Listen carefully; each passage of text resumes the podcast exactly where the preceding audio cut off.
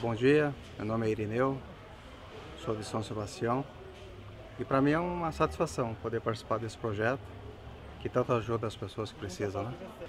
Eu gostei de ser agricultor por prazer, por gostar de fazer, gostar de plantar, de gostar do meio ambiente, da natureza, estar em contato. Produção familiar, eu tenho uma parte que é certificado orgânico e uma parte tradicional. Trabalho com as duas, duas partes. Minha produção não é, não é grande, é uma produção média, mas é para uma qualidade de vida que eu faço isso aí. Por opção, né? É por gostar, por gostar de mexer com a terra. Quando a, a alegria do produtor é quando colhe bons frutos. Vozes do território. Vozes do território. Vozes do território. Vozes do território. Vozes, Vozes do, do território. território. Nyanderekoa, Nyamombarete, Jachoperoa, Nyanembarete.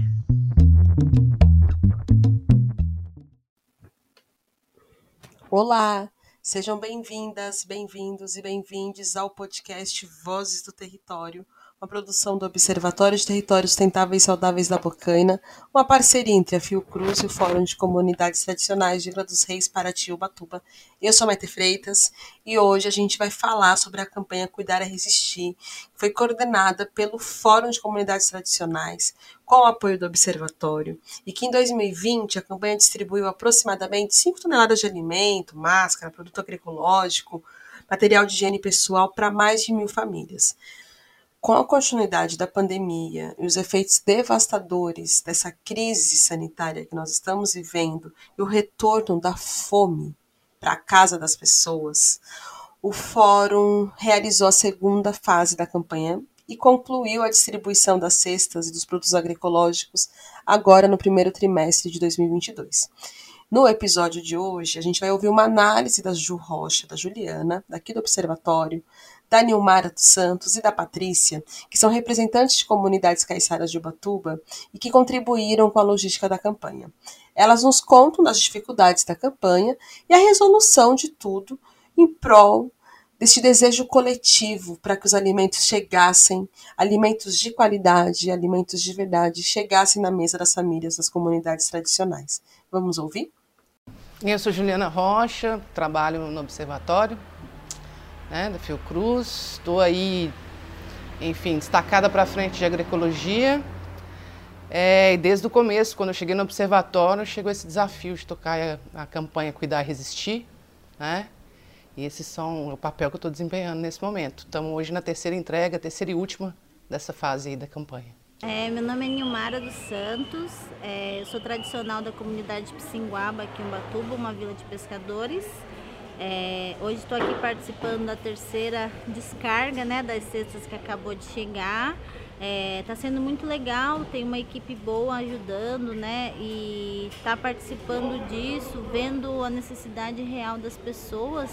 É muito, e até a gratificação deles mesmo é muito importante, está sendo muito rico. Uma experiência difícil, complicada, porque tem aí as dificuldades da, dessa logística toda, porque são Batuba é muito extenso, mas a gente está conseguindo e está dando conta. É, meu nome é Patrícia, sou da comunidade Caiçara lá da Pissinguaba e a gente está hoje aqui trabalhando nessa segunda fase da campanha Cuidar a Resistir e tem sido um desafio, mas um desafio muito bom. Muito bom, trabalho em equipe, o pessoal é bem ponta firme, né? Trabalham com muita responsabilidade, muito cuidado e muito carinho também. Bom, a campanha Cuidar e Resistir começou né, com o Fórum de Comunidades Tradicionais, os apoiadores dos territórios aqui, né? De Angra, Paraty e Ubatuba, assim que veio a Covid, né? Uma campanha aí para apoiar as, essas comunidades tradicionais na questão da segurança alimentar, soberania alimentar, geração de renda, circulação da produção dessas comunidades, né?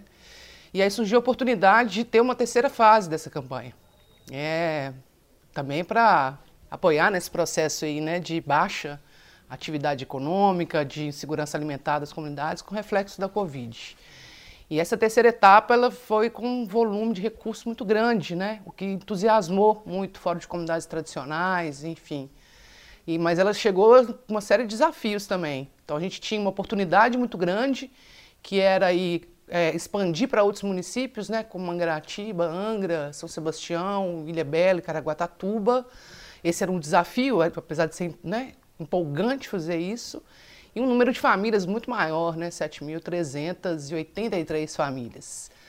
É, isso possibilitava aí, né, um, uma inserção do fórum, uma aproximação do fórum com mais comunidades tradicionais, né, em outros municípios, o que é muito importante, né, conversando com caiçaras, quilombolas indígenas de, de outros municípios, mas também do ponto de vista executivo trouxe grandes desafios também.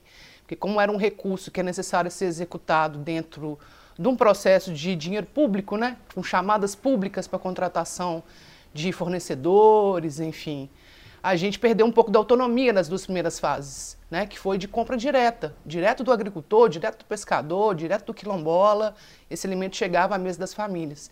E agora a gente teve que fazer contratações de empresas fornecedoras, isso tirou um pouco da autonomia do processo, né? Então, ao mesmo tempo, a gente atendeu mais gente, o que foi legal, porque é importante atender mais gente nesse cenário, né?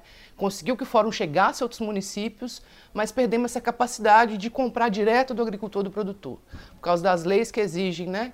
Enfim, desse uso desse recurso ser chamada pública, enfim, de melhor preço, né? Isso tira um pouco da autonomia. A gente, mesmo tentando fazer né, uma, uma forma desses fornecedores de grandes empresas em contato com os agricultores, né? Para comprar direto desses agricultores, enfim, a gente não conseguiu cobrir todas as famílias nesse sentido né? Então eu penso que para essas políticas aí de tomada de preço, de compras públicas, talvez seja importante enxergar uma diferença que existe quando é o pequeno agricultor, agricultor familiar, agricultor tradicional, é, é, muito importante enriquecer, né? Essa compra do pescado está sendo dos nossos pescadores tradicionais aqui, a compra dos agroecológicos, né? Aqui também não só de Batuba, mas vindo de São Sebastião, cidades vizinhas, até mesmo que faz parte do projeto, né, do fórum, são comunidades de luta, né, aqui no litoral. Então, o fortalecimento desses mesmos eu acho muito importante, ainda mais vindo aí, a gente está saindo de uma pandemia, muitos agricultores perderam, né, não tiveram mais aquela procura sobre o, os, os, legumes e verduras deles. Então, eu acredito que a campanha nessa parte está ajudando bastante no fortalecimento deles mesmos, até mesmo para eles se restabelecer para poder estar tá plantando e colhendo novamente. Eu acho que é importante pensar as compras públicas é, para diferentes atores para participarem dela, né? Agricultores familiares, agricultores tradicionais, pescadores tradicionais, é, organizações de turismo de base comunitária, eles têm pouco acesso a esse processo das compras públicas, né? Então talvez seja interessante a gente pensar em um processo que inclua eles, né? Porque, enfim, a gente quer resolver as coisas no local, quer fortalecer esses empreendimentos, mas muitas vezes a gente é impedido, né? Por causa das leis, da forma que a gente tem que aí executar os, os recursos públicos, né? Isso acarretou da gente não conseguir comprar tudo que a gente queria com os agricultores e agricultoras, né? Então a gente tinha uma diversidade, a gente fez um levantamento de produtos aqui, era uma diversidade gigante de produtos, né? Produtos locais, jussara, enfim, o pescado, a farinha. A gente não conseguiu adquirir esses produtos por causa disso. Né, por causa dessa, desse engessamento. Né? É muito importante ter uma lei que rege isso, por causa da transparência, do cuidado com o dinheiro público, mas não enxerga esses outros atores, que também são atores econômicos do território. A, a preparação, né, a parte da logística, a gente tem feito também em grupos, junto com toda a equipe. É, como a gente entrega em comunidades caiçaras mais distantes para os extremos, tanto para o norte como para o sul. E a gente tem atende as comunidades quilombolas caiçaras indígenas então essa logística ela tem pensado assim, é, a gente usa como estrutura, né, caminhões, é, às, vezes, às vezes o próprio carro nosso mesmo a gente acaba colocando também no movimento para poder atender. É, temos contato também com o apoio de outras instituições, como o Instituto Nelson, que também tem sido muito parceiro, o pessoal do CESAI, da, do, do, dos indígenas. Então, é, veio produtos né, que as, os comunitários julgaram de má qualidade. Né? Tivemos problemas com o feijão, com a qualidade do pó de café, e aí isso foi conversado com a empresa e aí eles tentaram mudar né, na segunda entrega realmente eles mudaram, mas também continuou um feijão de má qualidade. Então, assim, ele, o que a empresa alegou, e a gente pode até entender também, né? que eles tinham um valor estipulado para isso desde o início do projeto. E com essa pandemia, os alimentos também aumentaram, né? Mas eles estão fazendo todos as, as, os argumentos que a gente está usando com eles, eles estão tentando nos atender nessa necessidade de troca, de avaliação, de um produto melhor. Tem aí uma cultura alimentar no território, né? E a gente, quando faz essa compra pública com uma empresa fornecedora de cestas, a gente não, a gente não respeita essa cultura alimentar do local, né? Então vem produtos que não são de hábito dos agricultores e agricultoras, das comunidades tradicionais consumirem, né? A qualidade do produto também é uma qualidade que a gente não escolhe a qualidade do produto, né? O melhor é o menor preço, né, do produto. Então a gente teve que realizar alguns ajustes de troca de produtos, enfim. Grandes desafios aí também para as comunidades, para o fórum, para a gente mesmo, aprendizado gigante. Estamos tentando aí achar as, as brechas né, nesse processo, que a gente interage nas brechas aí também. Então, nas últimas duas entregas, a gente já conseguiu colocar produtos agroecológicos, a gente já conseguiu colocar pescado, né, ali de Ilha Bela, São Sebastião, produtores agroecológicos conseguiram vender, pescadores artesanais da Almada, também o Batuba, conseguiram vender para a campanha. Então, isso deixou a gente um pouquinho mais satisfeito. Não é do jeito que a gente quer ainda, mas enfim, conseguimos pelo menos vencer parte aí desse, desses empecilhos colocados. A gente, a gente traz né, essa questão do, do da alimentação natural, com mais. É, sem produtos, produtos tóxicos da alimentação, então a gente também é, tem levado isso para as comunidades, né, o, a comida saudável. Bem, a, tanto a agroecologia quanto a pesca artesanal, né, que a gente tem que levar em consideração quando pensa agroecologia aqui no território também, é, fortalecem a campanha porque, assim, você, primeiro, você para fazer agroecologia, você tem que defender seu território. Né? Você tem que ter terra, você tem que ter biodiversidade, e essas comunidades são as responsáveis por manter esse território biodiverso. Né? Mesma coisa com a pesca artesanal. Né? Você tem uma pesca aí que respeita as estações, né? o tempo do, do pescado, enfim. É, então, isso fortalece a agroecologia e a pesca artesanal de alguma forma. Né? Para a economia solidária, a mesma coisa. Né? Você tem uma economia de diversidade, de diversidade de produtos que geram renda para essas famílias, né? E, ao mesmo tempo, a economia solidária não circula só na questão dos produtos também, né? A gente, na experiência da campanha, a gente conseguiu contatos aí de barqueiros que fizeram entrega, né? De pessoas que têm pequenos fretes aí, que fizeram entrega para nós também. Então, privilegiamos nesse sentido também, de fazer circular a economia local, né? Então, a agroecologia fortalece a economia local, a pesca artesanal fortalece a economia local e a agroecologia. Esse processo logístico, a gente tentou fortalecer a economia local também, né? Então, acho que pensa nesse sentido aí. As coisas estão integradas, né? Como projetos que pensam a partir das comunidades, como é que elas fazem circular a sua economia, né? Como disse, são sujeitos econômicos também, geram riqueza distribuem riqueza no território também. A gente teve a experiência da, da campanha passada, que foi muito processo de comunidade para comunidade. Isso foi muito rico, né? Então, as comunidades tradicionais, a gente fala de economia solidária, mas eles praticam outras formas de economia há muito tempo, né? seja nas trocas, seja nas doações, seja na venda, na venda direta de um, uma comunidade para outra. E a gente tentou colocar isso dentro da campanha, mapeando esses atores que produzem os produtos locais, né? Então, pescadores artesanais, agricultores, enfim, comunidades tradicionais, né, que têm produção. Tentamos colocar isso para dentro da campanha, encontramos empecilho, né, que é processo de lei compra pública das coisas, mas conseguimos nas brechas circular alguma coisa ainda da economia solidária, né?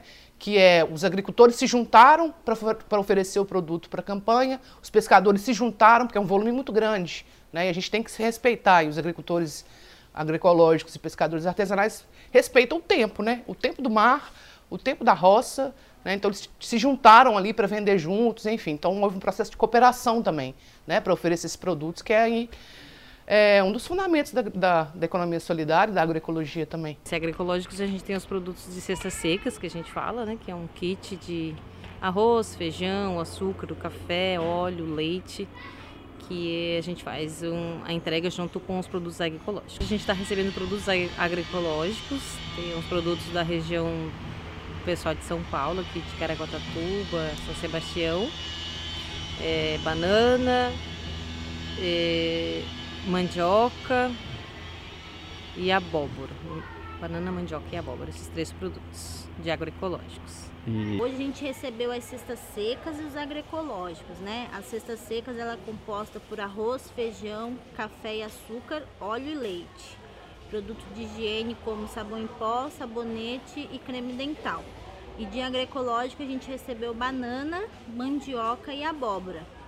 Aí dentro da comunidade de dentro da cidade de Ubatuba, essas cestas elas são divididas entre cestas secas, que são esses produtos de mercado, e os produtos agroecológicos e o pescado. Então assim, quem vai receber é, cesta seca mais agro irá receber banana e abóbora ou banana e mandioca, porque a gente não conseguiu a quantidade para estar tá recebendo os três itens. Então a gente vai estar tá recebendo dois itens.